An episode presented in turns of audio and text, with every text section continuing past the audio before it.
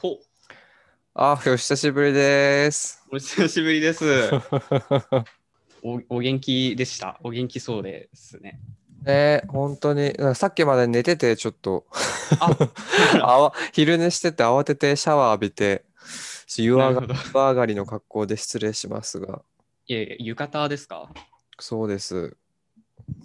めちゃいいですね。なんか飲み物とか大丈夫ですか？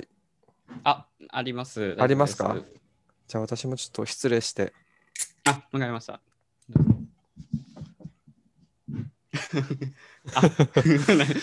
乾杯、乾杯させていただきます。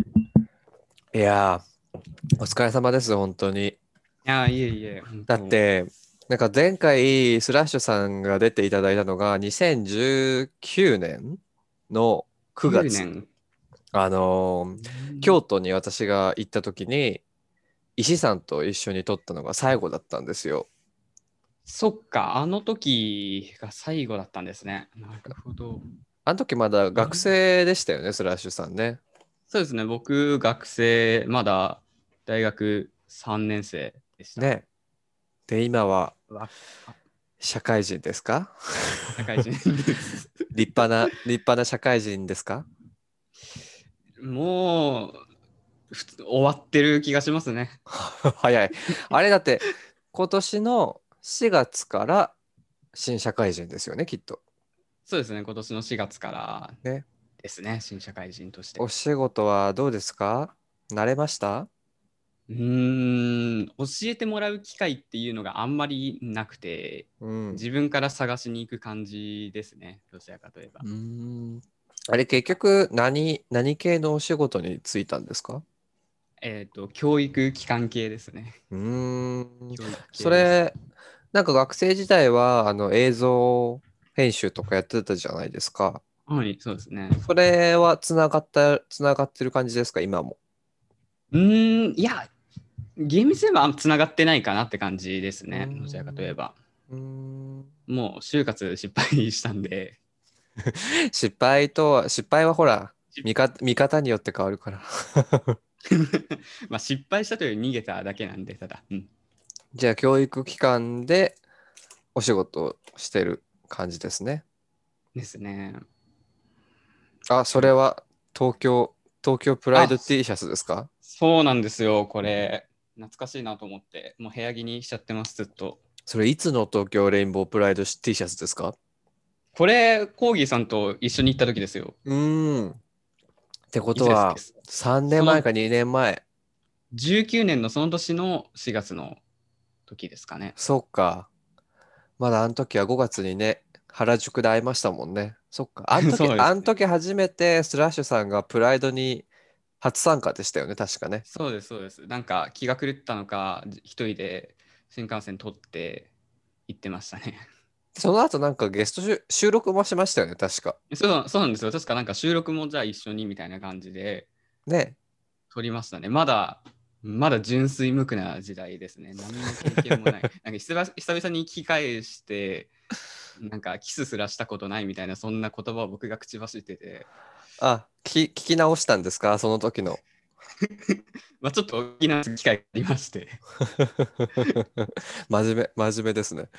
あ、でもそうですよね。だってあの時だって、デビュー、ゲイ、ゲイデビューしたてですみたいなことを話してましたよね。そうなんですよ。そうですよねにしての時だったんですよね。あのー野球場で初体験を済ませてた時ですよね。え、あれはまだまだですよ、確か。うんそれは確か9月の時に話したか。ああそっかそうですよね。まだ本当に何も知らない自分、無垢な。それから2年経ってどれ、どれぐらい無垢じゃなくなったんですか？じゃあ。何を、何を、何を 何を新たに知ったんですか？そんな。なんでしょうね、そのポッドキャストを聞き返すと、あの時は若かったなと思えるぐらい変わってしまったなっていうあ、そう。のが実感です、そんな、そんな、あれなんですか？ゲイ的な経験をたくさん積んできたんですか？この2年で。たくさん、たくさん、たくさんではないとは思うんですけれど、まあなかなかでも就活もあって、卒業制作、卒業に向けての準備もあって、結構いろんなことが変わった年だったと思うんですけど、スラッシュさんにとって。そうですね。結構変わった変化ばっかりでした、あの後はそう考えると。ねえ。じゃあそうんんな忙しい中、並行してゲイ的ワールドにも踏み込んでいったわけですね。まあそうですね。気が狂ってたとしか言いようがない時もありましたし、まあでも気が狂ってないとなんか行動ってできないよなーっても思ったりもして、まあ勢いはね、勢いが大事な場面も多々ありますね、人生には。そうですね。なんかそういう、そういうゲイ的活動とかは勢いでバーってやろうとなんかできるのに、なんか自分の人生とか就活だったりなんかそういったところに関しては一歩引いちゃうんですよね。ああ、そうですか。どうしても。なんか逃げ、逃げ腰 になってしまうんですよね、いつも。何がそんなに違うんでしょうかね。まあ、ゲイ的ワールドっていうか、その、まあ、な、どんな経験をしたかによりますけど、そっちの方が、あの、いろいろふ未知の世界に踏み込んでいく勇気とか、こう、気力が必要そうですけどね。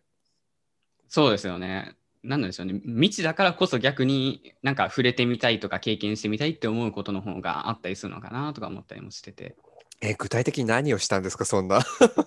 えー、えー？いや、言うてそんなややばいことではないとは思うんですけど、ごくごく普通、ごくごく普通ってもおかしいですけど、まあ、一般的な階段を登ったみたいなそんな感じかなっていう。え？どどう言えばいいんだろう。何ですか、うん一般的な階段って？ななんて言えばいいの、まあ、結婚結婚でもした恋人ができた 恋人ができた。それは素晴らしいことですね。今います。え？一緒にす、一緒に住んでるんですか？あ、いや、違う違う違う違う。あのあ遊びに来てて。あ、それは、それはお邪魔しました。それはそれは、え、なんでそんな、なんでそんな日に収録してるんですか？あいや、あの、もともとその時は今日来るって予定なかったんで、あ、そうですか。まあまあ別に、別に。え、本当に今すぐ、今すぐパソコンの電源をオフにして、ちゃんと恋人との時間を取った方がいいのでは？まあ、さっき、さっきまでちょっと撮ってたんで、大丈夫かなって。あ、寂しそうですけど。そりゃそうでしょうね。だって、だって結構、結構、そこにいますっていうか、もう真後ろにいますよね。それを差し置いていいんですか？収録なんか参加しちゃって。じゃあちょっと早めに切り上げましょうかね。あ、いえいえ、そんな、そんな。ああ、そうですか。え、そのお付き合いしているのはもうどれぐらいになるんですか？えー、まだ4ヶ月ぐらいおです。あ、じゃあ結構最近ですね。え、4ヶ月ってことは社会人になった後ですね。なる、いや、なるあなるちょっと前か。ちょっと前です。ほう。それ、ちょっとごご本人が真後ろにいる状況でどれだけ聞いていいのかわからないんですけど、あ、ど全然いいですよ、何でも。本当に？どういう、どういうふうに知り合ったんですか？知り合ったのは、ないもんで知り合って、うーん。なんか、珍しいですよね。珍しいんですかね。ど 一応あれ出会い、一応あれ出会い系アプリですからね。一応その、まあ、そうですね。メインの目的は達成してるの。まあ、でも、ナインモンスターズで出会って、その、なんて言うんでしょうね、一回きりの関係で、で終わらない、その、付き合うまで行くっていうのは珍しいかもしれないですね。そうですね。僕も初めてでしたね。今まではほとんど1回会って終わりだったりとかする人の方が、もうそっちの方が割合的に多かったんで。うん。まあ大体私もね、私もあのた人と付き合ったことがない、ちょっとまあ、あの欠陥人間と呼んでいって差し、差し支えないんですけれども。でも、その、なんでしょうね、その他の、その一回限りで終わってしまった人たちと、その現在のお付き合いしてる方は何が違ったんでしょうね。何かビビッとくるものがあったんですか？ビビッとビビッとくる。本人を前にして言うのがすごく恥ずかしいところはありますけど。うーん。うん告白されたんですよね、僕も。はい僕相手から。あら、あらあら、本人の目の前で。されたんですけど、うん僕が答えを出さなかったんですよ。すごくもう決断ができない人間のせいで。うん。で、それで告白したのをただちょっとキャッチ手に持ったまま、そのままずっとホールドして一月が経って、おう結で構、一月間待って、その後ちゃんと胸の中に入れたという。じゃあ結構こう、じらしプレイというか。そうですね、じらしちゃったなーって 思いますね。あらーじゃあ向こうの方から最初のきっかけはアプローチがあったんですね。そうですね。まあでも、最初から会った時も僕も、そんなになんか、なんだろう、初めて会った感じはしないみたいな、なんかちょっと惹かれるところは、言葉にはしづらいけれど、なんかそういうのはあったのかもしれないなーと思ったり。えー、やっぱそういうなんかこうあるんですかねぜ前世で一緒だったみたいな 前世前世でああるんでしょうかね。恋人だったみたいなのがつながってるのかな。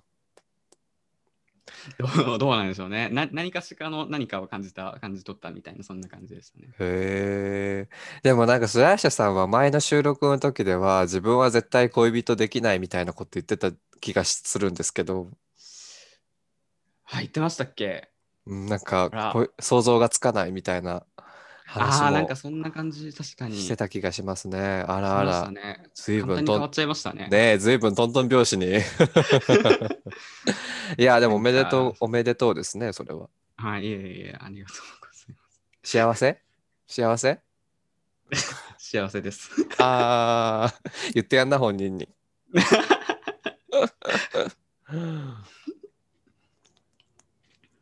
すごい、すいませんね。私の方こそ周知プレイみたいなことさせてしまっていますね、今ね。いやいい大丈夫です。僕、そういうの、こういうの好きなんで。あ、そうなんです。それも、それも、それも私、それに対してどう答えら答えられるかな、100%。なるほどね。ああ、そうですか。じゃあ結構恋人と一緒の生活を満喫してる感じですかね、最近は。そうですね。最近は本当に支えられてるなっていう気がすごいします。もう仕事がきつかったりするんで、うーん。やはり。でも結構その、まあ京都は東京とかよりはマシなのかもしれないけど、コロナの影響でやっぱりこう、なかなかデートとかにも行けてないんじゃないですか？ああ、そうなんですよね。本当にそれがそうで、もうほとんどうちで過ごしてるんですよ。外に出たことがあるのがもう数えきれるぐらいっていうレベルで、うんうんうん。なんか、まあ、外行っても今はね、みたいな感じで、そうですよね。なかななかか、なか、だって20、20代前半で付き合ったばかりなんてもういろんなとこ行ってデートしまくりたいですよね。そうですよね。まあ、どっか遊び行きたいなと思ったりすることもありますけど、まあでも、まあ、お互い家がインドアなところもあったりして、まあ、外で過ごすより、家のベランダで線香花火してる方がいいかなっていう。何それ超羨ましいんですけど、愛子、愛子かよ。え、家のベランダで線香花火してるんですか？二人でいや、まだしたことないですけど。あ、まだしたことないけどいんです。よこの夏、やっぱやりたいなってすごい僕思ってて。いいですね。そんな、そんなし、どうしちゃったの、スラッシュさん。そんな、そんな、あら、いいわね。羨ましいわ。なるほどね。え、二人で何して過ごしてるんですか、普段は。普段あの写真が好きでお互いん。あのフィルムカメラとかをか買っちゃったりしておうそれはどこ撮のっ、たりどこのカメラですか？ミノルタですねほうほうほう。コミカミノルタ。さんそうですねめちゃくちゃ昔のモデルですけどうーん。こちらでフィルムを撮ってまあ外に撮りに行って近くの公園に遊びに行ったりとか微笑ましいですね。なんか恥ずかしいなぁ恥ずかしいじゃあ、ツイッターに、ツイッターに上がってた、あの、撮られる側もいいなと言いつつ、自分のこう、スラッシュさんのやつを載せていたのは、あれは撮っていたのは、撮影者はパートナーさんだったんですね。まあそういうことになりますね。あらー。あらあらあらあら、満喫してらっしゃいますわね。いいわ。幸せかってでもなんか時に怖いなって思ったりもして。ほう、何が怖いんですか？何なんでしょうね。その幸せってその先どこまでそれが続いていくのかっていうところを考えてしまったりとかうん。しちゃって、何か結局なんなんでしょうね。その今持ってる気持ちっていうのは少なからずどんどん変遷していくものであってなんかそれってそれが移り変わっていく自分自身が怖く思えたりとかうん。今ある感情っていうものが消えてしまうんじゃないかっていう怖さとかそういったのをすごく感じたりするんですよ。うん。うん。なんだろう。変わり変わっていくのはそれは当たり前のことだろうし変わっていくことこそ次にどんどん進めていくことなのかもしれないなとは思うんですけどなんかそこにすごくちょっとしたなんだろうなモヤモヤじゃないですけど少しそれが変わるのが怖いなって思ってる自分がいるんですよね。うんまあ良くも悪くも何事もずっと続くわけではないですからね。うんまあでもなので、うんそうですよね。今4ヶ月付き合ってみて最初の頃の気持ちと今日この瞬間の気持ちで変化はありますか？だいぶあると思います僕は。お結構違うなって思っていて。それは一体どんな？うーん。ある意味ドキドキっていう気持ちがなくなるとか。うん結構早いね。結構ドキドキなくなドキドキなくなるの早くない？早いですかね。いや、あの、他の人の話全然知らないんで、僕、僕が基準になってしまうんで、どうなの、どう他がどうなのかなってすごく気にはなって。る。え、そのドキドキっていうのは、その相手に対して、こう、ドキドキする。相手のことに対して、こう、魅力的だなという意味でドキドキするっていうドキドキが、こう、減っていくってことですか？どうなんでしょう。そこがちょっと形容しがたい部分だなってすごく思ってて、確かに今見ても可愛いですし、好きだなと思う気持ちはすごくあるんですけど、でも会ってた時あの付き合う前とか付き合いたてとかの時期に会ってた気持ちに比べるとだいぶフラットというかもう会いすぐ今日別れた後またすぐ会いたい会いたいっていう気持ちよりはなんか落ち着いた。なんでしょうね日常化したというか。うん。そういうのに近いものになってるのかなって思ったりもします。なるほどね。うん、それがいいのかどうなのかっていうところは僕じゃ判断できないなとは思ったりもするんで まあまあいいか悪いかを判断する必要はないかもしれませんね。関 すね関係性のね、次のステップに行ったっていうことかもしれませんしね。うんでもそれはすごいですね。その、まあ、な再三申し上げますけど、う真後ろにいる状況で、まだ可愛い、見たら可愛いと思うということを言葉にできるのは、とてもすごい、イタリア人のようですね。海外行った方がいいですかね。そうですね。なんかこう、やっぱりスラッシュさん、おとなしそうだなとかさ、こう、うんあの、ちょっと引っ込み思案なのかな、シャイなのかな、みたいな印象をこう見てると、あの、お受け、初対面とかだとね、お受けする感じも前は、前収録した時はありましたけど、なんかこう、やっぱり、プライドパレードにのために東京に弾丸で旅行にしに来たり、行動力は凄まじい部分もあったりして、それがこう恋愛に向くとどうなるのかなっていうのは、なかなか不思議なところではありましたけど、今目の前にしてるわけですね、それをね。じゃあ。まあそうそうですね。なんか良くも悪くも自分らしいところがあるのかなと思ったりもしてるなって思ってるところです。いやーでも結局その人と人が分かり合うっていうのはとても難しいことですから言葉にして伝えられた方がコミュニケーションはより簡単になりますよね。そのうん。無言で推し量なんか何も 言葉を使わずに相手の気持ちを推し量ってばかりいるとなかなか齟齬ができてしまうのでギクシャクしちゃったりしますから好きなら好きとね。好きは好きと言った方がいいですよねきっとね。ですね。なんか言いたいこととかはやっぱりそれはその恋人に対してとかでもですしなんか仕事とかに対してもここ最近思うのがなんか自分が思うことっていうのはやはり発信しなきゃ伝わらないっていうのがすごくもう本当にそうだなっていうのをもう痛感しましてやはりうんなんか自分が思う分にはいくらだってできるけれどそれを言葉に発するっていうのはやっぱ勇気がいることだしそれで人を傷つけるかもしれないし人に不満を持ってしまうかもしれないしそれを言う勇気が僕にはまだ足り足りないというかまだないなと思ったりもするところもあってうん。なかなか自分も変わりたいなって進行形現在進行形で思ってる節もありますね。うん。特に仕事においても新入社員とかの場合はやっぱりこう言葉にして相手に伝えることにためらいが生じてしまったりする場面も多かったりしますよね。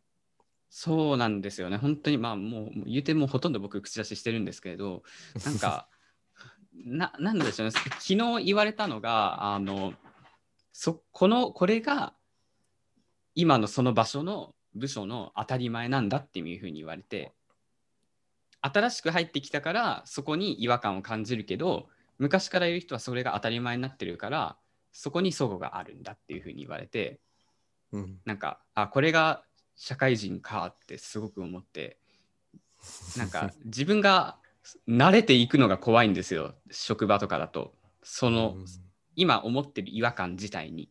慣れて変わっ自分もその当たり前な存在の一部になっていってしまうのがすごく怖くて、うん何かか常に変えたいなって僕は思っているので、まあ、口で言うのは簡単ですけど、行動するのは難しいっていうのも知ってますし、それが今の社会だなっていうのもすごくわかるんで、うんなんともっていうようなことをずっとここ最近悶々としてる感じですね。そうですね個人が持ってる善悪の基準とそれをこう職場という、まあ、ある種狭い世界にこう適用していいのかっていうところもありますしあとはやっぱりこう若者っていう立場の弱さもねありますし、本来であればその全体の利益を考えてそれがいいかどうか全体の利益にとっていい効果をもたらすかどうかでもしもたらさないのであれば変化の必要があるのではないかっていうふうにこう話を進めていって、まあ、改革していった方がきっと組織としてはあのより良い状態になるんでしょうけどねその、うん今いる組織で居心地がいい方々はやっぱりそのそのまま現状維持を希望する傾向にあるですしね。そうなんですよね。なんか現状を維持するのが悪いこととは言わないんですけれど、それに不都合とか効率性のところを鑑みたところ、そこで不都合がそこに感じて、少しでも感じたり、それを思ってて変えようとしてないっていうところの空気感自体が僕は嫌いで、うん何かしら、うん、どうなんでしょうね。これがもう社会だって言われれば、もう僕はそれに、はい、そうですかって言うしかないんだなと思うんですけれど、うん、なかなか生きづらいなって思う時が時々ありますね。うんそうですね、なかなかおスラッシュさんがおっしゃってることが正論だったとしても、それがこうその職場にとって受け入れやすいものかどうかっていうのはなかなか別の話になってきちゃいますしね。そうなんですよね。そこで自分が発信して、まだ入ったばっかり、君はまだ入ったばっかりだからね、みたいな風に、どうせ多分くるまとめられて終わらせられてしまうのかなっていうところまで見えたりもするんで、うん。うん、あと会社という組織、まあ会社というかその職場という組織の中で何かを変えるにあたっては、やっぱりそれ相応のポジションにつかなきゃいけない必要も出てきますからね、なかなか時間がかかる作業だとは思いますね。上に行くしかないのか。上に行くか、まあ、あの、トンチキで馬力のある、あの、すごく意見を物申す新人になって煙たがれる、煙たがられるかどっちかになっちゃいますよね、そうなるとね。まあ、僕嫌われてもいいかなとは思ってるぐらいなんで、まあ嫌われてかき乱してやめていくみたいな、そそんなぐらいの 嵐になってしまって。そうですね。だからやっぱりその新入社員の状態でそうそれを頑張るぞっていう気持ちはとっても大事ですがあんまりこうそれでこうあ頑張ってるのに全然うまくいかないってなりすぎると逆に本人にダメージが返ってきてしまう場合もあるので、まあ、うん。5月病になったり、あの燃え尽き症候群になってしまったりして結構反動がでかかったりするのでそこはスラッシュさんは十分気をつけてほしいですね。そうですね、本当に、まあ、メンタリティーなところもいろいろとあるなとやっぱ思って、ここ最近本当にメンタルは僕弱ってるんで、なかなかなーって感じのところもあります。適度にねまあ仕方ないかなって思いつつこう、なんていうのか、虎視眈々と自分のペースで勝機を狙っていくっていうペース、自分のペースがつかめるといいですね、やっぱり。いやーそうですね、本当そうだなって思います。うんうんでもそんな疲れた時に癒してくれる存在がいるんでしょ？そう、そうですね。そうですね。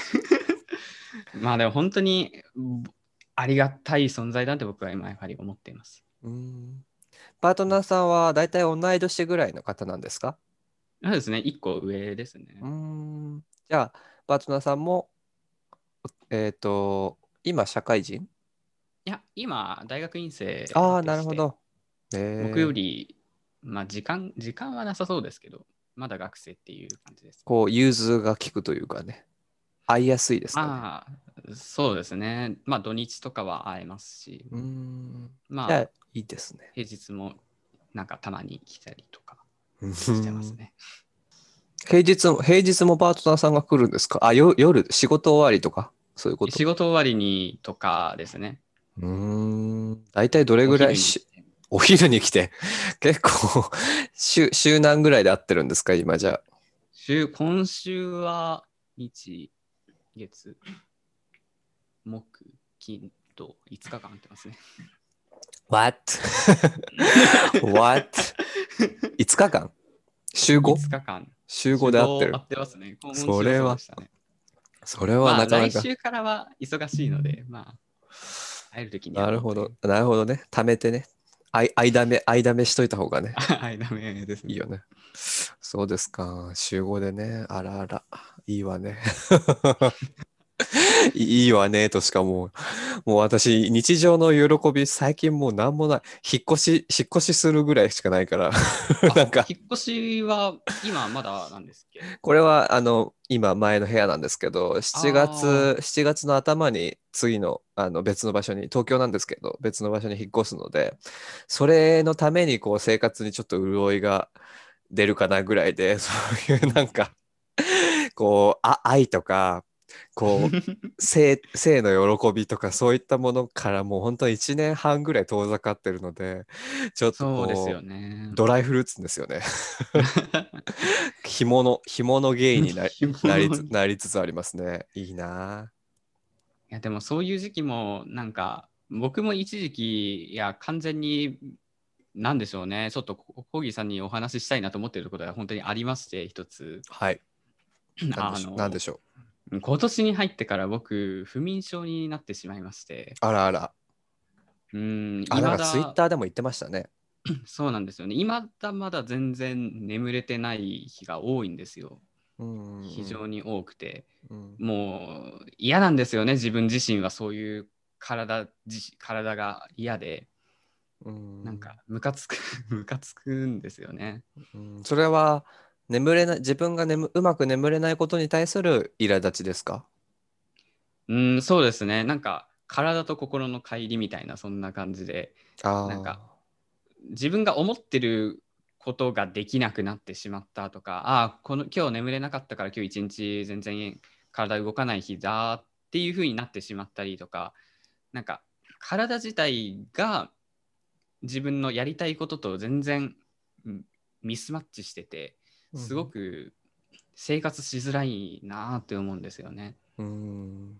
なんかもともと僕もそういった風に今病院に通ったりしてるんですけど。行かなくても治るだろうっていう気持ちがちょっともう少なからずやはり昔はあってうん。大丈夫だなんとかなる気合で頑張れるんだ俺はみたいなそんな感じだったんですけどもうあこれはあかん死ぬってなった時がありましてうん。なんかそれを感じた時にちゃんと病院に行ってちゃんとお薬もらおうと思ったしもうここまで来たらもうゆっくり治していくしかないんだなっていうふうにある意味諦めをしてしまった自分もいてなかなか元通りに戻りたいっていう思いもありつつもどうすれば戻れるのかなっていう自分もいてすごくここ最近眠れなくなってしまった人がごちゃごちゃ考えたりする毎日なんですよね。うんなんかその私私も今あの睡眠導入剤とかそういったのはの服用してるんですけど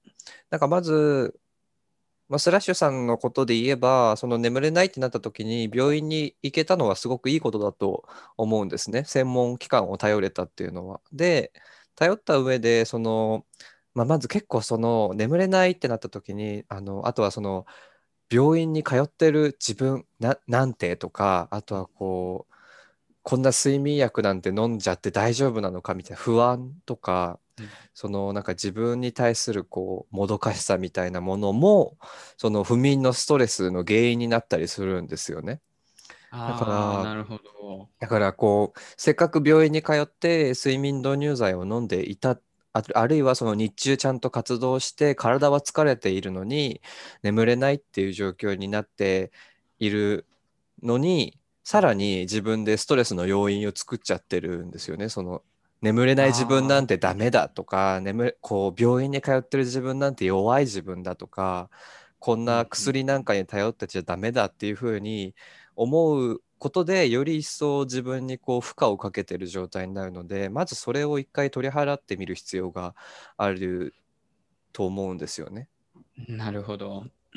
で結構もう今の自分を受け入れてしまうって感じですよね。うん、なんかこう自分を責めちゃうタイプの人間ってやっぱり いると思うんですよね。でスラッシュさんもうんうんうん。こう真面目な真面目ですごく真摯な方ですからパーソナリティとしては、私はそう今首を振ってらっしゃいますけど 私はこうしあの収録とかを通してそういうあの物事に対してちゃんと目を向けてそれについて考えることができる。それについて分析したり考えたりした上で自分の意見をちゃんと持てる人だと思っているのでそういう、まあ、いわゆるそのちゃんと考えられる人というかちゃんと真面目に真面目に生きてしまう人は自分の体の不調に対してもすごく真面目に捉えてしまうのであんまりその何て言うんでしょうかねこう回復にあたっての理想的な思考回路とか思考のサイクルが作られづらいと私は思うんですよ。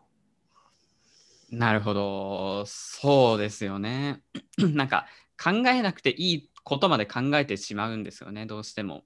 なんか別に考えたらもっとバーって落ち込んでしまうのに、それを分かってるのに考えてしまったりとか、なんか考え考えちゃダメだっていうふうに思っていても、なんか何なんでしょうね、怖いもの見たさみたいな感覚に近いのかなというふうに思うんですけど、なんかそこをちょっと考えてみてしまうみたいな、ふらっとそっちに行ってしまうんですよね。そういったところってやっぱり、かなんか、かなあやはり、それも多分自分の中のストレスの一部になってるんだろうなっていう自覚もあったりしますし、でもどう変えるべきなの？どう思えばいいの？みたいな、そういうことも悩みつつって感じなんですよまあ自分を責めないっていうのが一つですね。ね。こうまあこうなんまあ簡単に言えば自分にやさ優しくするというかまあそれは言い換えれば諦めるってことだと思うんですけど諦めですかね。眠れない自分に対して諦めるっていうことが一つですね。うんうん今ってその薬睡眠導入剤とか睡眠薬を飲んでても眠れない感じですか？眠れない時は眠れないかったりするんですよね。起き、な、なんなんでしょう。僕は、なんか、深く眠れさえすればとにかくいいんですよね。なので、途中でたとえ起きても、深く寝て、寝られてたら、まあ、支障というものはさほどないかなというふうには思うんですけど、本当にごく稀、月2、3回ぐらいに、本当に薬飲んでも眠れなくなる時もあったりしてて、な、なんかなって思ったりもするんですよね。うん私も睡眠導入剤飲んで飲んだのに眠れない日とかやっぱりあるんですけどで、私今服用してだいたい1年半ぐらいずっと服用してるんですね。うんでも最初のうちはやっぱりなんで薬飲んだのに寝れないんだろうってなってもう一回そのもう飲んだのにもうもう一回飲んだりしてこううん。本当に本当に無理やりにでも寝ようとしてたんですけどそれはあのお医者さん曰くそんなにいいことではないと言われたのでまずそれをやめた,、やめたんですね。で言われたのはまあその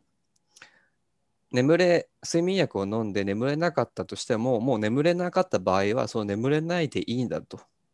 眠れない状態でもいいんだっていうふうに自分でまず最初に最初のステップとして思ってあげる眠今日は眠れないけどまあいっかっていうふうにそこであのまあ諦めですよねそれもねいい意味での諦めを持たせてあげるっていうのは一つ私が言われたことであってであとは睡眠導入剤の種類によってその深く眠れるようにする薬と眠りの導入最初の23時間の眠りの導入だけを助けるものとかもあるんですよね。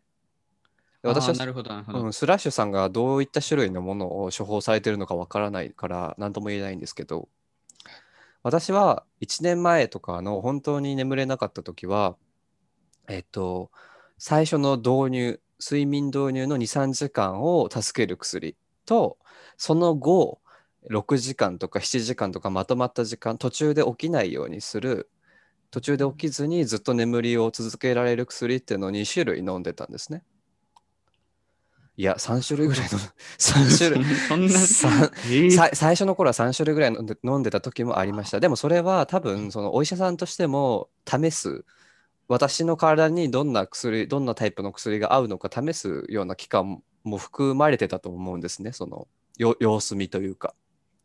で半年ぐらい経ってその長くの長く効果が持続する睡眠薬はを次の日の日中の眠気にも引きずってしまって次の日全然活動できなくなっちゃったんですよ。なのでそれそうなった時にお医者さんに相談してちょっとこれはもう次の日もずっと眠くて何もできないのでこれはちょっとやめたいですっていうふうに言って今は、えー、と最初の23時間の睡眠導入を助ける薬だけ。つまりその持続効果がすごく短い翌日にの血中濃度っていうんですか？その体の血の血液の中に残る期間が少ないタイプのものをずっと半年ぐらい服用してますかね。なるほど、なるほど。あ多分僕もそっちの方ですね、今飲んでるのは。うん最初の方だけっていう形ですね。なんか、あんまり強いのは僕は飲みたくないっていう意思があって。うんありますよね。あんまり強いのを例えば1年とか2年とか服用してるとやめるのも難しくなっちゃうみたいでうん、私もそね。うんそのリスクはありますね。ただやっぱりその直前までこのパソコンとか見てたり画面画面ですかね。画面とか見ててあのその後睡眠導入剤飲んだりするとやっぱり眠れないので、あやっぱ画面は良くないんですかね。うん、私は極力最近は夜はブルーライトは見ないように過ごしてますね。うん、なかなかき なかなか厳しいものがあるんですけど。そう、そうですよね。な確かに僕もなんか、うん映画とかを見すぎた日の夜はあんまりだったりとかうんするんですよね。ただでも最近は逆にわざと光を見て、ちょっと目目をなんか疲れさせて そのまま寝るみたいなそういった感じのことを時々やったりしてたりもうなんか試行錯誤をずっとやってる感じなんですよね。ちょっと眠眠気が来る方法をいろいろと試したり。あとはずっと睡眠のアプリを使ってずっと寝てる間も記録したりとか、うん、そういったことをやってますね。そうですね。試みとしてはあいろいろな方法があると思いますが、まあ多分主治医スラッシュさんの場合は主治医がその今かかりつけのお医者さんがいると思うので、その先生に本当に遠慮なく今こういう状況でこうなんですけど、本当にこの薬でいいんですかとか、こういう生活習慣で大丈夫ですかっていうふうに聞いてみたらいいと思いますね。でもしそれでなんかこう望んだ答えが返ってこないようだったら、あの病院変えたり先生変えたりしてあの相談してみるのは一つの手だと思います。私も先生変えたので、ああ、なるほど、なるほど。私はちょっと京都の良い医者情報とかわからないんですけど、まあ、僕も知り合いの人に聞いて行った病院なんで、まあ今のところは全然いい感じかなっていうふうに思ったりしてますね。そうですね。それはいいことですね。いい先生がいるのであれば、その先生にも本当に何でもかんでも相談してみるといいと思いますね。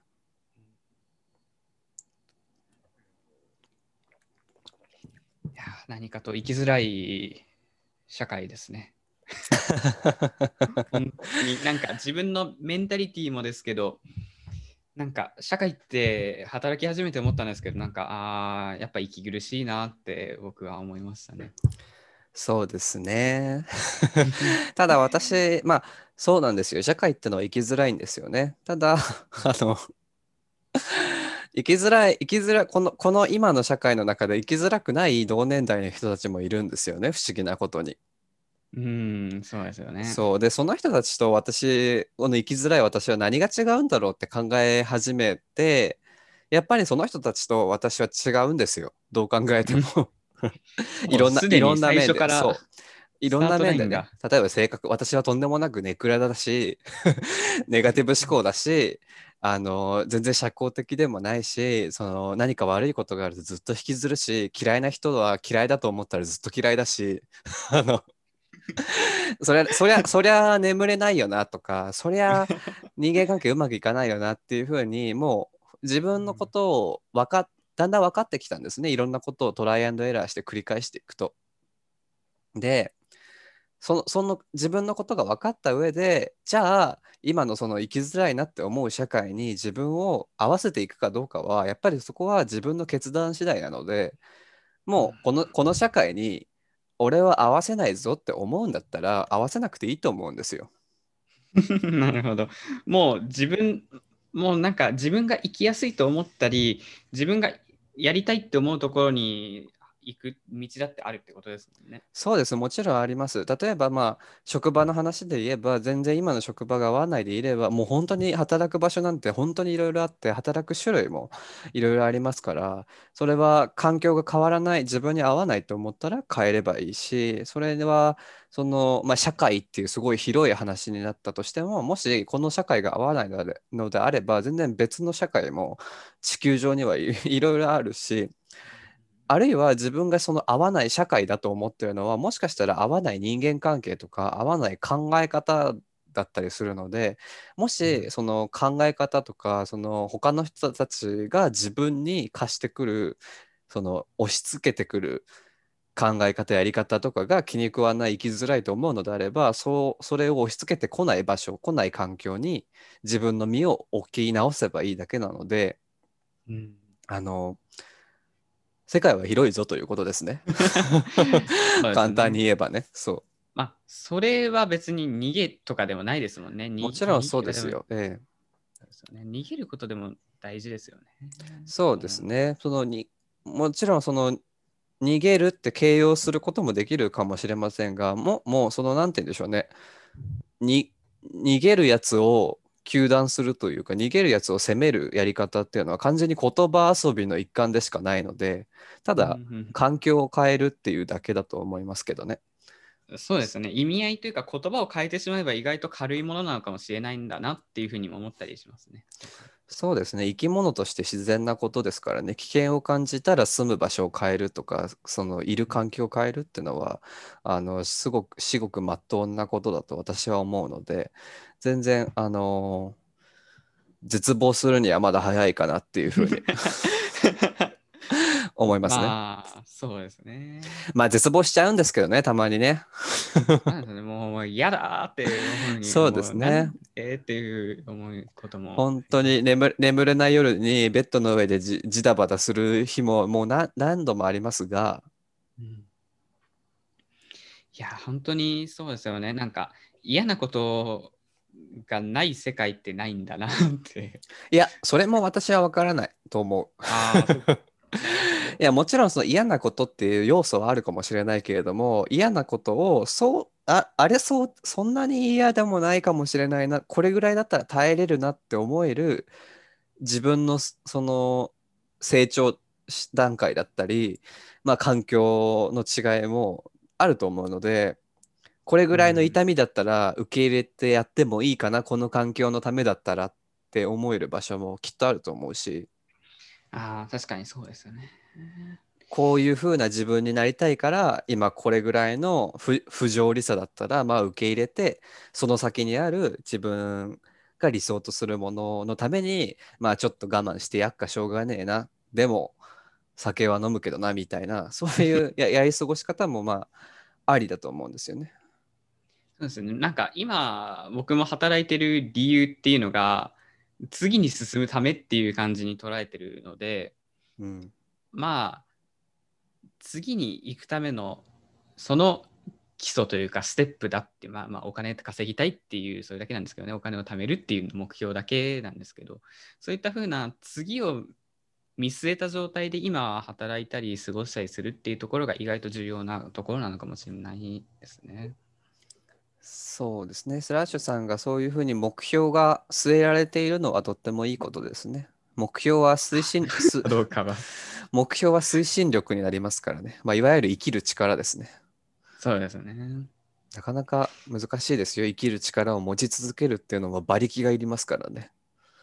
生きるって本当にめんどくさいんだなってもそうなんですよね。お金もお金本当にかかりますよね生きるのって。私はね、最初、なんかそんなに、どう、なんかお金がかかるかどうかは人によるんですよね。うんなるほど。私は、あのー住む衣食住の衣食にはあんまりお金をかけなくても全然問題ない人間なので、で、住も別にそんなに、なんていうんですか、デザイナーズマンションに住みたいとかそういう気持ちも全然ないので、で、将来家を買いたいとかそういう欲望も今のところないので、本当に衣食住にかかるコストはかなり低いんですね。やっぱでもそれってなんか自分の生活に合うものとかそういったのってやはりおのずとなんかいろいろと必要なものだったり生活生活するっていうところの自分らしさっていうところがそこはやっぱ出てきますよね。そうですね。例えばそのガジェット好きな人はやっぱりガジェットにお金を使って、まあそれ、それなりにお金がかかりますが、それがその人の人生を豊かにするのであれば、それはお金を使うべきだし、うん。スラッシュさんも結構ね、iPad 買ったり、カメラ買ったり いろいろしますもんね。そうなんですよね。よくないなーって思いながら気づいたらお金が飛んでくんでい。や、それを良くないなって思うのがストレスなんですよ。だからそれは、それは自分はこういうひに、こういうものが欲しい人間なんだって思って抱きしめてあげるんですよね。一旦、一旦、えー、ダメって言って、またもう、でもっていうふうにするよりか、もういいよ、いいよっていうふうに、もう抱きしめにそ行く感じね、そう、否定、自分を否定しないでい、いてあげるのが、まあ一番優しいやり方ですよね。生きるにあたって。自分に優しくありたいですね、そう考えると。。そうなんですすよ。あ、今日も Uber Eats 頼んじゃったな。まあでも頑張ってるし、いっかってやれる方が世の中生きやすいらしい。らしい。らしい。なるほど。私死んでも Uber Eats なんか頼まないんですよ。高いから。いや、なんか、出前とかって高いですよね、本当になんか、ちゃんとお金稼いで生活するようになってからもうやめましたもん、あ、本当に？使うの。なかなほとんどかね。なかなかね。まあでもほら、まあお金は稼げばいいだけだから、本当に必要になったら稼げばいいだけなので、だから自分、自分が例えば月どれぐらい最低必要なのか、最低限いくら必要なのかっていうのは、早い段階で計算しとくと、あ何かあった時にとっても楽ですね。ああ、そうですよね。うんいや、なんかそういう生活の見直しとか、なんか本当にこの今住んでる部屋もそうなんですけど、もうこここの部屋も大学に入った時からずっと住んでたりしてて、なんか変化がないんですよ、本当に。うん。変化ないって、もうなんか飽きてきたり、それこそさっき会社に対して変えなきゃとか言ってたくせに、じゃあ自分はどうなんだっていう、じゃあ自分の家は変わんないじゃないか、何もか変わってきてないじゃないかみたいな、そんな風に思ったりすることもあったりしますし、なんか、なんかなーって思ったりするところもあるんですよね。うんだからもしその引っ越したいとか、あと良い良い眠りのために引っ越したいとか、あとはうんそのパートナーさんの家の近くに引っ越したいとか、そういう願望がもしあるのであれば、まあ引っ越しちゃってもいいんじゃないかなっていうふうには思ああ、引っ越したいいますけどね。ですね、本当に。うん気持ちの、その場場所のリフレッシュだけではなく気持ちのリフレッシュもありますからね。うん、そうですよね。まあ引っ越しは金が金がかかっちゃうんですけどね。まあ探せば探せばそんな敷金、礼金ゼロとかいくらでもありますからね。ちょっと私は京都の住宅事情事情はあんまり詳しくないから何とも言えませんが。あでも東京ってやっぱ高いですよね生活とかするのって。ままあ、家賃が高いかな。生活、その食材とかはそんなに変わらないと思うが、やっぱ家賃の底値が高いかな。ですよね。なんか、今年卒業した友達とかがほとんど東京に出ちゃったんですよ。もう、え同級生3人ぐらいしか京都とか残ってなくて、みんな東京に行っちゃって、よく生活できるなーって、なんかすごく思ってて。なんか特にね、そう、初任給とかだとね、し日本の新卒社員の初任給、平均的な初任給だと、やっぱり東京は住みにくいかもしれないですね。ですよね。いやー、難しい。いや、でも私ね、一人暮らしはやっぱりコスパが高あの悪いと思うんですよ。やっぱそうですよね。うん実家だから暮らしの方があ、まあそう、実家暮らしが一番あのお金はかからないんだけども、私、お金はかからないですけどそうそうで私、すね実家暮らしっていう選択肢はないので、やっまあぱそのだ誰かと一緒に暮らすっていうのが一番お金かからないと思うんですよね、私ね。シェアハウスとかですか？いや、あなたの、あなたの場合はいるでしょ、後ろに。いやいやいやいや。あなたの場合は一緒に後ろにいるでしょ。試し、試しに、試しになんかさ、やってみたらいいんじゃない？どう？そういう、そういう、あの、将来ビジョンとかを二人で話し合ったりする機会はないですか？一緒に暮らしたいねとは言ってはいるんですけど、ねああ、じゃあいいじゃん。や、や、やっちゃいなよ。なんか、あの、うちの鍵渡してるんですよ。合なの鍵、で合鍵ってやつ。あ合鍵、合鍵合鍵ってやつね。なので、まあ、まあ、自由に出入りして、ご飯作ったり、シャワー浴びたりしていいよみたいな、そんな感じのことは言ってて。じゃあほぼ同性みたいなものなのでは？あ、それ同性って言うんですか、これたが。だ週、週5で、週5で合ってるんでしょ？そうですね、週5で。そうで、まあ今週は？今週は週5で会って、今週は週5でした。一緒に暮らしたら週7で一緒に会えるんだよ。そうですね、確かに。そっか。で、光熱費も半分になるし、まあ、食費も折半で、2人分一気に作れば、その分ガス代も安くなるし、なんなら家賃が折半になるから、家賃が半分になるかもしれない。ああ、確かに。いやー、これは本格的にいろいろと考えるべきなのか。まあ、若い、若だってまだに早い20代前半で同性のまあデメリットといえば、まあ、お別れした時ですよね。か考えなきゃいけない、そのリスクヘッジとして考えなきゃいけないのはやっぱりお別れした時なんですが、まあ、でも、まあ、いいんじゃない？最初はシェアハウス的な要素から始めるとかね。同性じゃなくて、こう気持ちとして、こう、ただ一緒の部屋にす、一緒の部屋に住むだけですみたいな。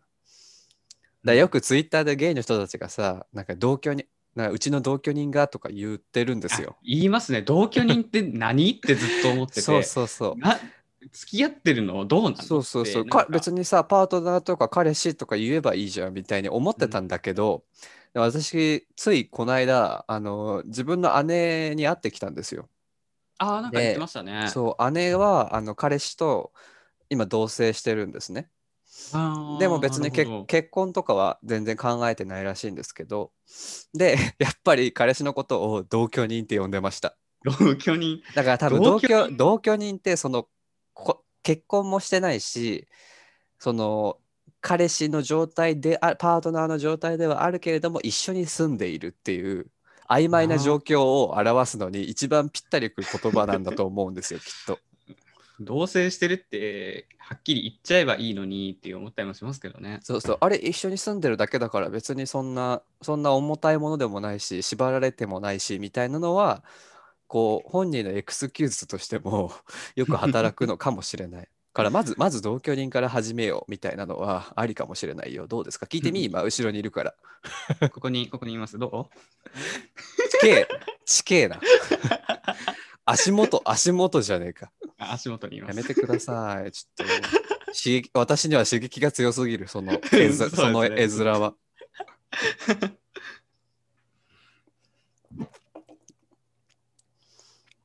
同居。どうよ？同まあ居ですね。選択選択肢の一つとしてね、掲げておくと、あの、人生がより生きやすくなるかもしれないね。あ、そう、お酒も睡眠の質を下げるらしいですよ。だから私、あーそうです1ね年半ぐらいお酒飲んでないです。あ、僕も飲ん飲ま、なんかきっかけがあって僕お酒をちょっと昔飲んでパニック発作を起こしてしまってからもう飲まなくなってて今うん。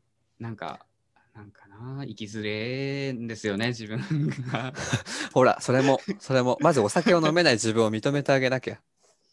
まあそうですね、私ももう体質的に飲めなくなっちゃって、本当にうん。なんかたまにワイン一杯とか飲むと体中が真っ赤になって斑点とか出てくるんですよ。あ 昔はそんなこと弱い。うん、でもね昔はそんなことなかったんだけどでもやっぱり母母親とかもお酒飲めないから多分そういう家系なんだと思うんだよね。なるほど。だから私は何か辛いことがあっても恋人にも逃げられないし助けも求められないしお酒にも助けが求められないから今ちょっとどうしようかなっていうふうに考え てるの 考えてる真っ最中なんですよ。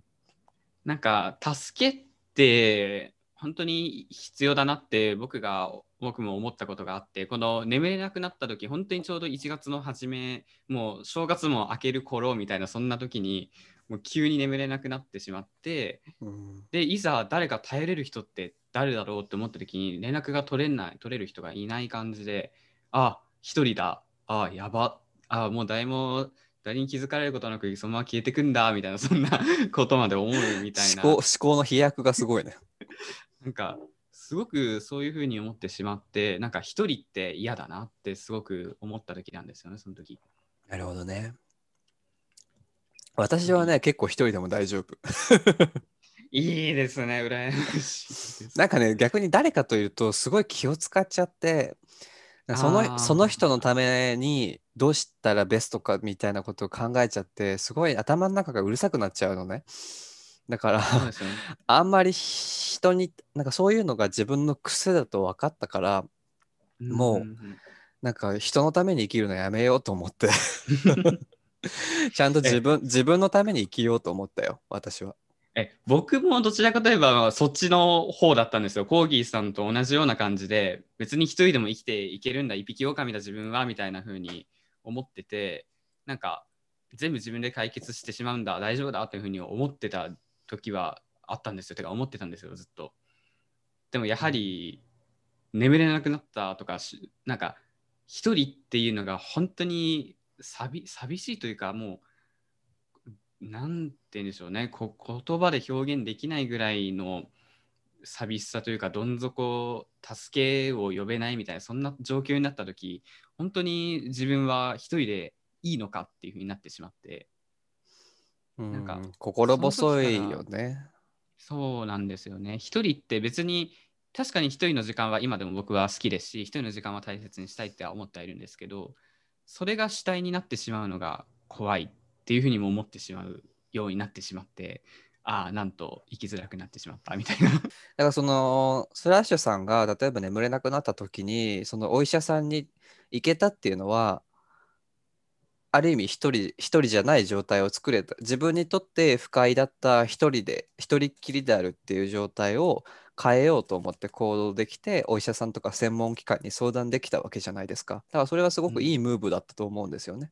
そうですねなんかその誰かと一緒になるとか、その孤独を癒すってなると、やっぱり友達とか恋人っていうのが、あの、よく話で出てくると思うんですけど、決してそれだけじゃなくて、その専門機関とか、まあ、カウンセリングが必要だったらカウンセラーの人とかっていうふうに、いろんな、その、一人じゃなく孤独を解消する相手って別にその決まった形があるわけではないのであの自分に合う相手を見つけていった方が私はいいんじゃないかなと思いますね。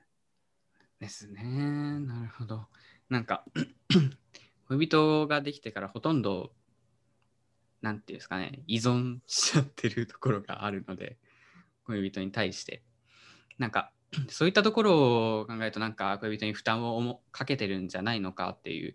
なんか学校の友達だった人はみんな東京に行ってしまって頼れる人もいないし自分が悩んでしまった時には自分一人かもしくはっていう風になってしまって。うーんニヤニヤニヤしちゃいますけどね、私は。聞いて、聞いてみ？かけてる？って聞いてみ？え？俺、俺負担、俺負担かけてる？って聞いてみ？負担かけてる？あ首振ってます。どっちに？縦？横？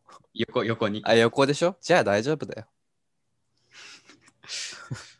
まあ、そういうものね。そう、それがコミュニケーション。だから、相手の気持ちの本当の意味なんて分かるのすごく難しいから、うん。その自分の関係性とかで不安になったら聞いてみ？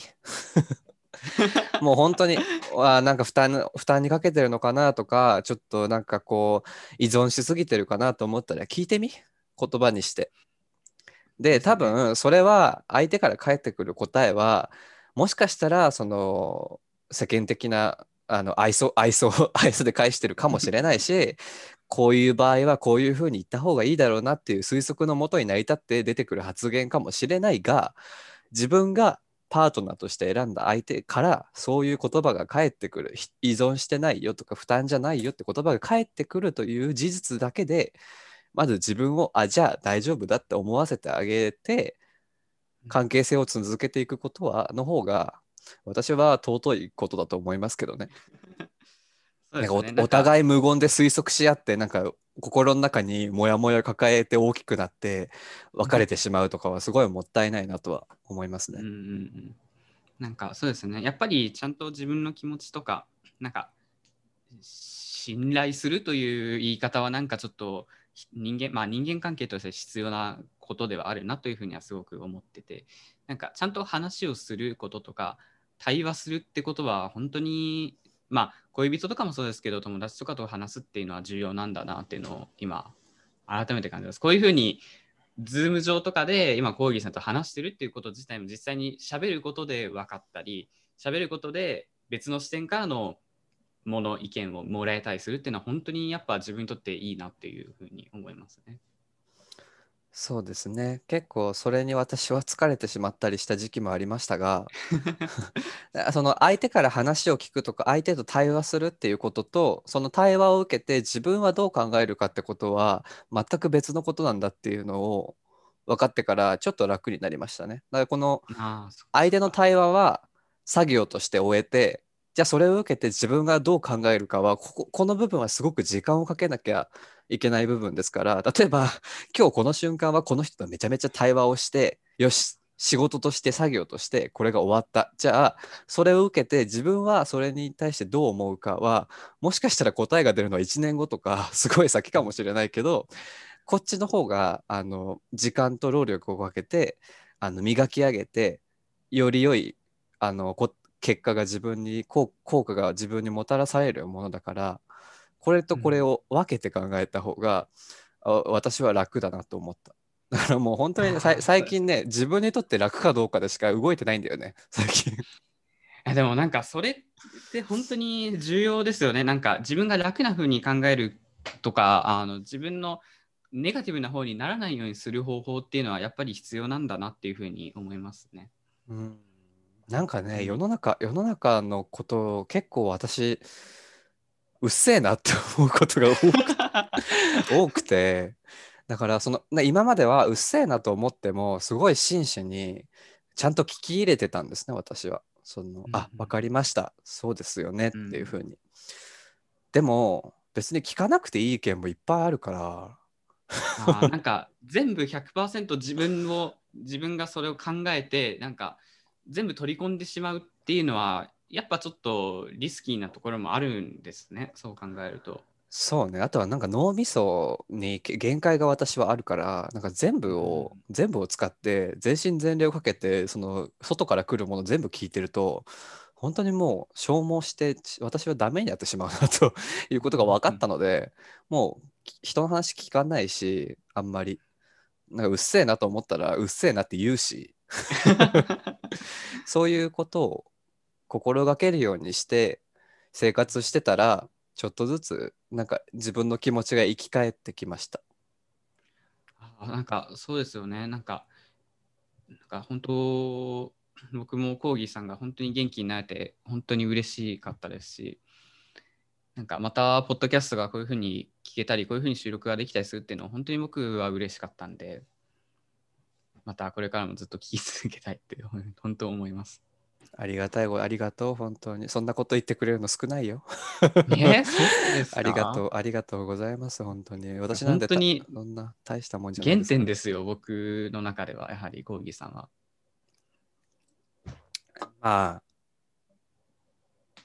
そうね。私も、私も今その、その、その発言を受けて、いやいやって思っちゃう自分がいたんだが、そういう言葉に対して、ありがとうございますと言い、す 素直に受け止めるってことも必要だなと思い、ありがとう。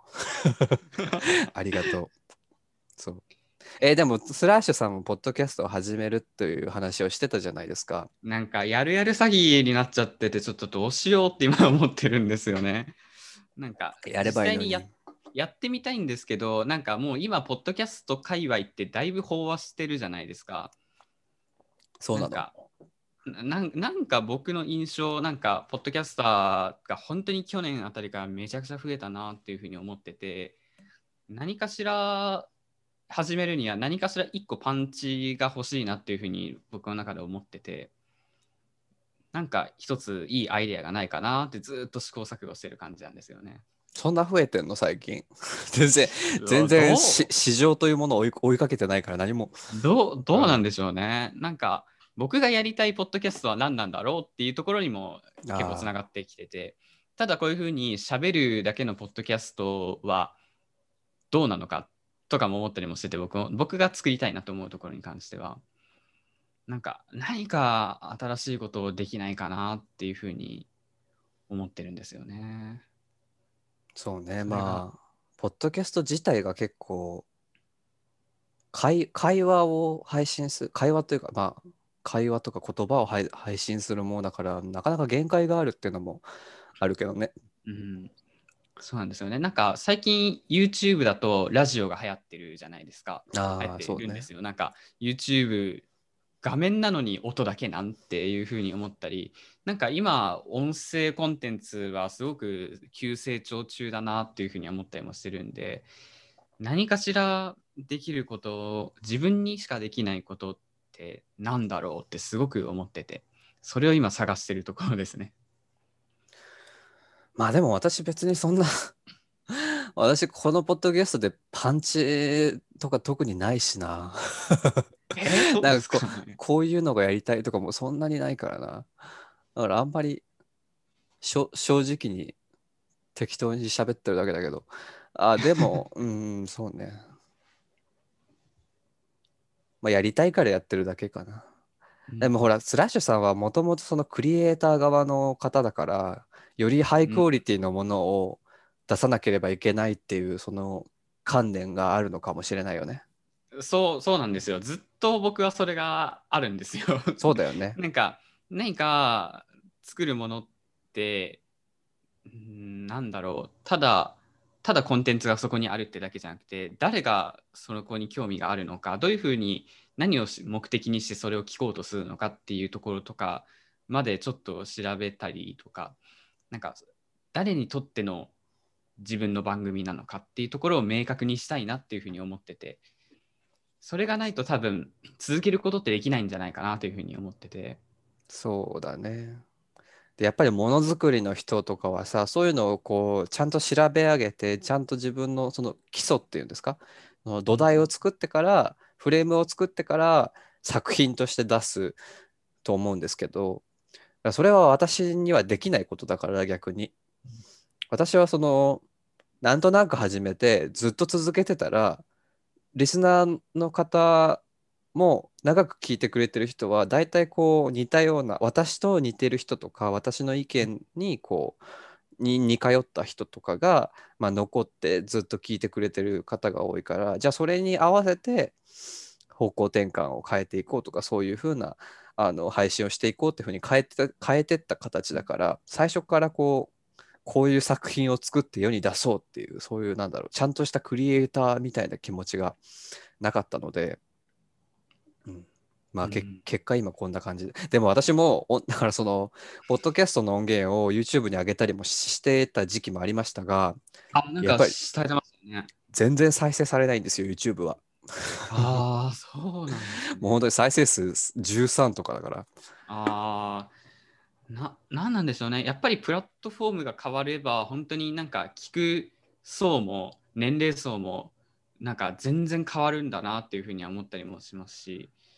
うん、YouTube はなんか子供子供の視聴者が多いのかなっていうふうに私はちょっと感じるんだけどね。子供か。しなんか学生とか。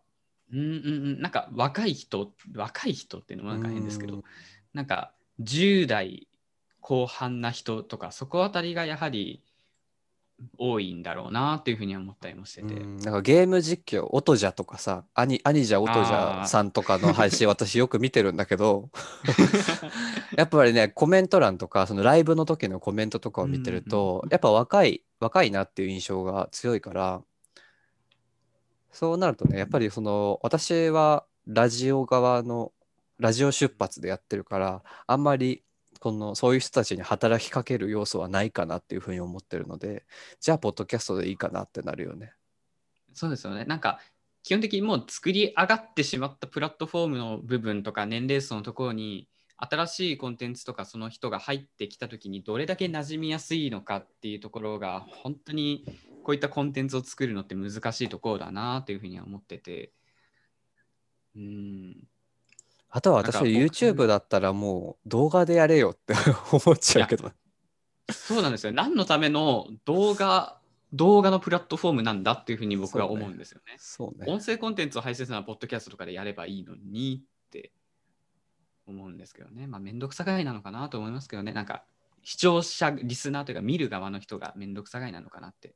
まあ、あとは YouTube だと金が、金、金、小金が、小金が稼げるからね。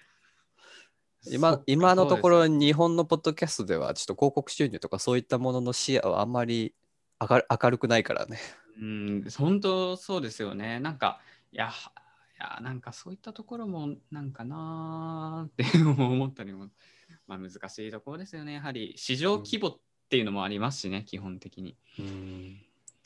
マネマネタイズしたいかどうかっていう気持ちもねあるだろうしね。そうですよね。マネタイズしたいって思えば、もうすでにしてあるようなプラットフォームを優先的に始めれば全然いいですし、まあ、ポッドキャストのように、誰でもカジュアルにできるような場所っていうのは意外と少ないのかもしれないなって思いますね。うんクリエイターとしてすごく準備をして時間をかけて作ったものに対してはやっぱりそれ相応の報酬とか対価は支払えるべきだからそういう人はまあしょう YouTube に行っちゃうのはしょうがないかなっていうふうに思いますね。うんですね。あとは私個人として YouTube 向きの性格ではないので。それもやっぱありますよね。作りが作り手側の向き不向きってのはそうそうそう。私ねテレビ テレビ側の人間じゃないから。寝垢じゃないし。だからね。いやでも、うん。このポッドキャストも長いことね、続けられてますからありがたいことです。いや、そうですよね。え、何年目ですか ?3、4年以上？うん、そうだね、2019年からやってるからね、えーそうね、3年、4年ぐらいかな。長寿番組じゃないですか。そうだかね。まあでも私もそんなほら適当にやってるから、だから続くんだと思うんですよね。だからまあ、いや、そうですよね。なそこもそうですよね。変に目標設定してしまうと、そこに向かってやらなきゃいけないっていう風な意識が変に向いちゃったりもしますし。そう、絶対毎週何曜日配信とか私できないから、いや、無理ですよね。僕も絶対無理ですもん。そんなしたら、クオリティは下がるけどっていう感じになったりしますし、つまんない話、喋りになるだろうしとか、自分が納得しないと思いますよね。そういうのやっていくと。うんだスラッシュさんはね、映像の勉強とかしてたからね、YouTube とかでもありなんじゃないですか？いや、どうなんでしょうね。YouTube、今僕が入って、いろいろとち目を見てもらえる人多いのかな、どうかな、みたいな。まあそうだね、YouTube も最初、その黎明期の方から頃からやってる人はもうね、莫大な人気を 人気と再生数を稼いでるからね、ね今更って感じはあるけど、まあでもやりやりたければやるっていうのが一番いいんじゃないかな。あそうですね、何か趣味で始めるみたいな遊び感覚でやってみなきゃいけないなとは思ったりもしていて、なんか変に力を入れてやるより、肩の力抜いてやるぐらいな方がいいのかなって思ったりもしそうだね。あとはそれはスラッシュさん結構その機材とかは揃ってるじゃないですか。そうですね。いいマイクとか。これこれですね、いいマイク、今日も音質とってもいいです。あ、そうなんですか。私が、私がこのホスト側なのに、私、アマゾンのあの3000円のゲームセ ゲームセットイヤホンですからね、これね。申し訳ないことですけど、大変音声、あの音声は心地よいです、今。あよよかったです。低音も、低音もよくひ聞聞こえてますそんなに低音も聞こえてますか？うん。やっぱちゃんとしたマイクは使うべきだよね。だからそのね、YouTube とかで、ビログっていうんですか？あの Vlog? ああ、Vlog。こうかマイクの前でヘッドホンして喋るみたいなのをやるとなかなかいいんじゃないかなと思いますけどね。ガガジェットを紹介したりね。そうですね。あ大石彩香さんとかいるよね。有名なガジェット。大西？大石？大石さん？大石さんかな？お大石さんはい、ご存知ない、存じ上げないです。僕ガジェットを紹介する方とか、結構でガジェット紹介する YouTuber めっちゃいるよね。増えましたよね、本当に。め 開封動画とかね。ちゃくちゃ増えました。あとはゲイカップル YouTuber とかを目指すのもありなんじゃないですか？YouTuber。ねえ。日本の日本のゲイカップル YouTuber はまだ少ないから、まだ少ないですよね。市場市場はあるよ。海外はめちゃめめちゃいっぱいあるけどね。なんかそこが文化の違いなんだなって本当に思そうますね。こうずっとキスしてるゲイカップル YouTube とか本当にたくさんあるよね。ありますよね。え、大丈夫な、なんかバンされないんだって思ったり。なんかこう2人でヨガの難しいポーズをチャレンジしてみるとかね。もうもう大丈夫ってねこっちがもうドキドキしちゃうみたいな。あともうそれみんなやってんじゃん。今更みたいなのもやるよね。結構海外の人はね。まあ大体白人なんですけどね。大体ゲイ YouTuber、ぜゲイカップル YouTuber って大体白人なんですよね。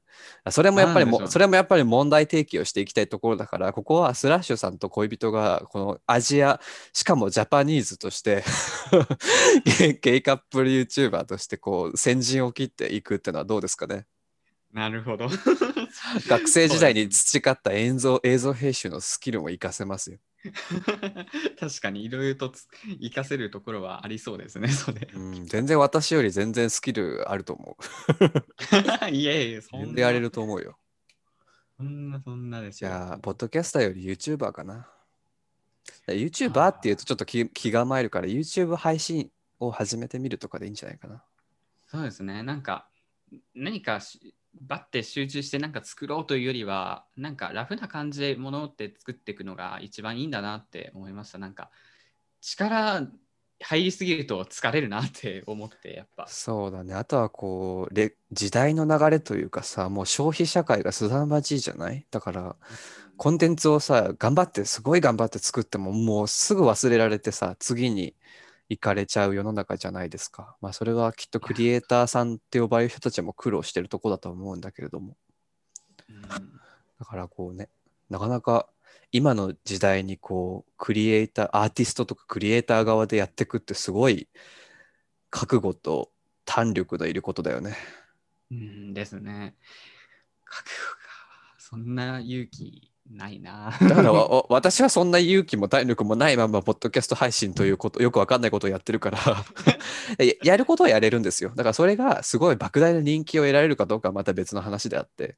うんえでも人気じゃないですか、小木さんは。いや、どうだって私再生数は500、平均、平均回再生数500、400とかそんなもんだから、やっぱり YouTube とかと比べると、そこはそんなに数は伸びないよね。ああ、まあ、そっか、そうですね。まあでも続けていくと、その1エピソード500再生がもう113とか112とかエピソード数になっていくと、まあそれなりに総再生数は結構なものになってくるから、その数字を見て、ああまあ別にそんななんて言うんだろう、バズったり、そういう現代、現代っ子っぽい人気は獲得してないけど、まあそれなりに聞いてもらえてるな、よかまあやっていくかっていうふうな気持ちにはなるね、やっぱり。そうですね。いや、そっか。なんか、いつだったか忘れたんですけど、なんか、内門でメッセージが来て、ポッドキャスト出演されてましたよねって僕来たんですよ。え内門、内門もスラッシュって名前でやってるんですか？あ、そうそうなんですよ。ああ、だかららかな。すごいね。。え、ただ、あい記号だけだった時ですか、すすごいね。なんか、なんか、ポッドキャストに出演されてましたよね？みたいな感じで、すごいね。世間って思いました。そうね。狭いね。It's a small world ですね。あ、そう。まあでもその、その、その相手とは縁がなかったわけでしょ。そうですね。まあ、喋って終わりです。そうだよね。頑張ってくださいで終わりです。そうそうそうだよね。まあ、ざ残念といえば、まあ、それがね、今の方に会えたのかもしれないよね。ですね。ちょっと1時間半ぐらいちょっと時間をね、あの、頂戴いたしまして、大大大事なパートナーさんが隣にいるのをね、大切な大切なプレシャスタイムを奪って、こんなに喋ってしまったから、ちょっとそろそろ終わりにしましょうかね。ありがとうございます。2人で過ごす時間をもう本当に限りなく増やしてほしいので、私は。ではさ、なんか言い残したこととかないですか大丈夫ですか？いいのすごい頭撫でてる。うわ、頭撫でてる。うわ、ちょっと画面の外でやってください。画面の枠の外でやってください。なんか、なんかゲストとして3回目じゃないですか、なんか僕、ええなんか本当に、本当にありがとうございます。もうなんかみ皆さんに見守られてるなーって なんか思ったりしつつ本当になんか皆さんのおかげでいると僕自身もすごくなんかポッドキャスト聞いたりそのツイッターの人たちとかというと交流をしていってなんか変われたなっていうふうに思うところが本当あったんでなんかそれも全部きっかけを作ってくれたのは本当にコーギーさんっていうのは本当に僕は思っててイエーイ。まあでもきっかけを作ったのは私かもしれないけど、そこから広進めていったのはスラッシュさんご自身の力ですからね。いやーやっぱいやいやいやいや本当に本当に良かったなって思いますなんかコーギーさんと僕が出会えてイエーイ。イエーイ。うん、いや、私こそまね、貴重な出会いでした。はい。また東京に行った時とかなんかいまあ予定とか良ければなんかお会いしたいですね ぜひ、いや、私もね、京都、関西にはちゃんと行かなきゃいけないなっていうふうに思っているので。またまた関西のポッドキャスターが呼んでますよ多分そうなんですよ。関西のポッドキャスター、すぐ仲良く一緒にくドライブしたりするから。またドライブにうらやましいよね。ね、という感じでね。じゃあ、リスターさん、つスラッシュさんの次は YouTube かな ?YouTube デビューをお楽しみにって感じではあるかしらね。首を長く長くしてって感じそうだね。もうキリン、キリンぐらいになるかもしれないね。キリンキリン通り越してもうボーンってそうね。まあでも、カップルとしてね、パートナーもできたということで、まあきっといろんなことがあると思いますが、自分にとっての幸せを第一に優先して生きてください。ありがとうございます。まあ、ええコーギーさんも幸せってやっぱあった、あどうなんでしょうね。幸せってなくてもいいとは思いますけど、ああるとちょっと明るいなって思います。そうですね。あと私はね、24歳の若者としてね、うっせえなと思ったらうっせえよって言っていくことにしたので、うん そういうふうに生きていくことにしました。はい。なので、なかなかね、それが吉と出るか、京と出るかはまだ分かりませんが、まあ、私は生きたいように生きようと思いますので、スラッシュさんもぜひ無理のない範囲でね、はい、あの、はい。ぜひ気楽に、気楽に生きてください、本当に。そうですね。気楽にぼちぼち行くのが一番だと思います。そう、眠れないときはいいんです、それでもね。なんか恋人となんか徹夜で話とかしな。まあここはコーギーさんのポッドキャスト聞いたりします。ぜひ2人で楽しい時間を過ごしてください。はい。全然姿は見えないけれども、あの応援してます。いいごごしご幸せに。いいな、いいな、若者。いいな、私も若者のはずなんだけどな。まあ、いいや。リスナーに叩かれそう。いや、私のリスナーは、あの、そんな民度の低い人はいないので。幸せな、幸せなカップルには幸せになってほしいと、ただ思う、その一心でございます。はい、じゃあ、えーっと、今日のゲスト、あ、今日最初の挨拶し忘れましたね。えーっとポ、ポッドキャスト、今夜もここにゲイがいる。今回のゲストはですね、3回目になります、スラッシュさんと、その恋人をお迎えして、お送りお送りいたしました。じゃあ、リスナーさんもね、お二人の幸福をとわに祈って終わりましょうかね。では、ハッピープライドと、ハッピープライド、6月ですし、6月ですし、ねハッピープライドということでね。ハッピープライドということで。そうですね。じゃあ、はい、本日はありがとうございました、スラッシュさん。ありがとうございました。はい、ではおやすみなさい。良い夜、良い夜をお過ごしください。